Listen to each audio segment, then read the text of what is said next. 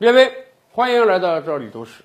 前两年啊，咱们北边那个邻居有了核武器，有了这个大杀器了。当然，他南边那个邻居韩国啊，自然会很担心啊。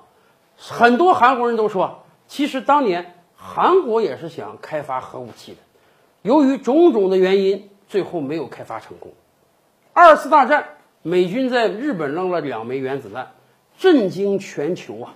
当韩国独立成为国家之后，那个时候很多韩国人就想，看来这个原子弹是治日本人的方法呀。你想，历史上韩国遭受了日本几十年的殖民统治，所以韩国人对日本人还是有恨的。因此，很多韩国人当时就提出来，我们能不能也搞个原子弹？这样，未来如果日本再敢侵袭韩国的话，我们有原子弹了，我们不怕了。当时虽然有这个想法，但是一直没有付出实际行动，因为咱们都清楚啊，要造原子弹，一方面你要有科技实力，另一方面，你这个国家得有很强的国力，工业能力强才行。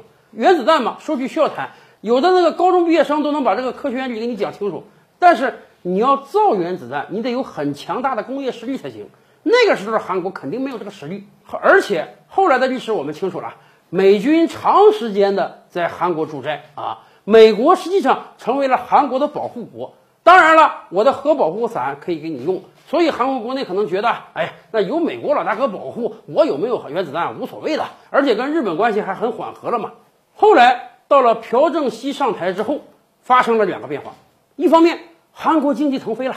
这个朴正熙搞经济确实是把手啊，搞这个国家资本主义，韩国的经济实力、工业实力得到了很大的提升。另一方面，美国在全球啊处于一个战略收缩的状态，尤其是美军深陷在越南的泥淖之中啊，不得不还得把驻韩美军抽出一部分来到越南去打仗，甚至最后美军在越南是大败而回啊，全面撤军。美军撤走之后，短短几个月之内啊。南越政府垮台了，越南统一了，唇亡齿寒啊！这个事儿给了韩国很大的警醒。韩国当时想啊，原来美国老大哥也可能打败仗，原来美国也可能说撤军就撤军，而且他一撤军，南越几个月就崩溃了。那么我们呢？我们有没有可能有一天美国撤军了，我也崩溃？所以得加紧研发原子弹啊！朴正熙政府就已经秘密立项了。一方面，国内找这科研人员，赶快进行原子弹的研制；另一方面，在全球市场购买这个核反应堆，看看有没有可能尽快让韩国也拥有一枚原子弹。问题是，纸是包不住火的，尤其是原子弹，这是一个很大型的项目，要调动非常多的人力物力啊。因此，这个事儿很容易走漏风声。当时，美国驻韩国使领馆的很多人都知道这个事儿了，已经写秘密报告。报给美国总统了。对于美国人来讲，咱这么讲啊，美国对于核不扩散这个事儿啊，还是很上心的。美国的几乎所有盟友啊，日本也好，韩国也好，包括当时我国台湾也好啊，都有要造原子弹的想法。结果这每一个火苗啊，都是被美国人给摁死的。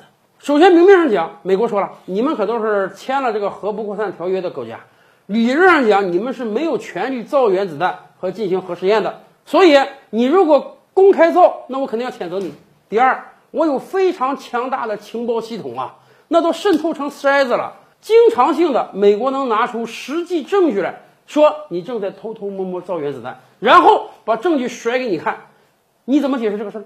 如果你背着我美国造了原子弹，对不起，还没等你造，我就要对你进行经济制裁和军事制裁。就这样，韩国的原子弹项目。在美国的强力反对之下，最终被叫停了。韩国人也明白了，他们永远处于一个美国附庸的状态呀。